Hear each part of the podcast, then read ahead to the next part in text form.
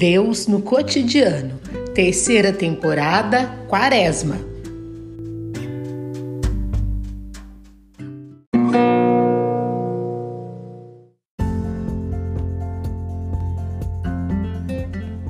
Sétimo dia, Evangelho de São Mateus.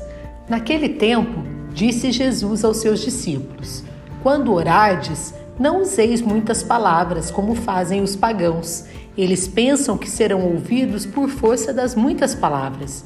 Não sejais como eles, pois vosso Pai sabe do que precisais, muito antes que vós o peçais.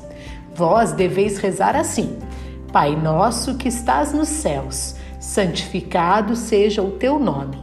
Venha o teu reino, seja feita a tua vontade, assim na terra como nos céus. O pão nosso de cada dia dá-nos hoje Perdoa as nossas ofensas, assim como nós perdoamos a quem nos tem ofendido. E não nos deixes cair em tentação, mas livra-nos do mal. De fato, se vós perdoardes aos homens as faltas que eles cometeram, vosso Pai que está nos céus também vos perdoará.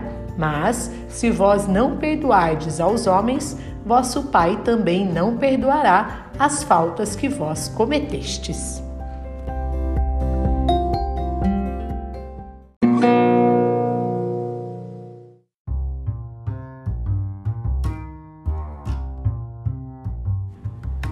O que este texto bíblico nos faz refletir e orar no dia de hoje? Quando oramos, elevamos nossa alma a Deus, na confiança de que Ele sempre nos ouve. Por menor e mais simples que seja, Deus está atento à nossa prece e sempre tem o melhor para nós. Oremos para pedir, mas oremos também para agradecer. O Pai sabe identificar até o suspiro de seus filhos. Peçamos, portanto, ao Espírito Santo que aumente nossa fé, para que creiamos mesmo que o Pai sabe do que precisamos muito antes de nós.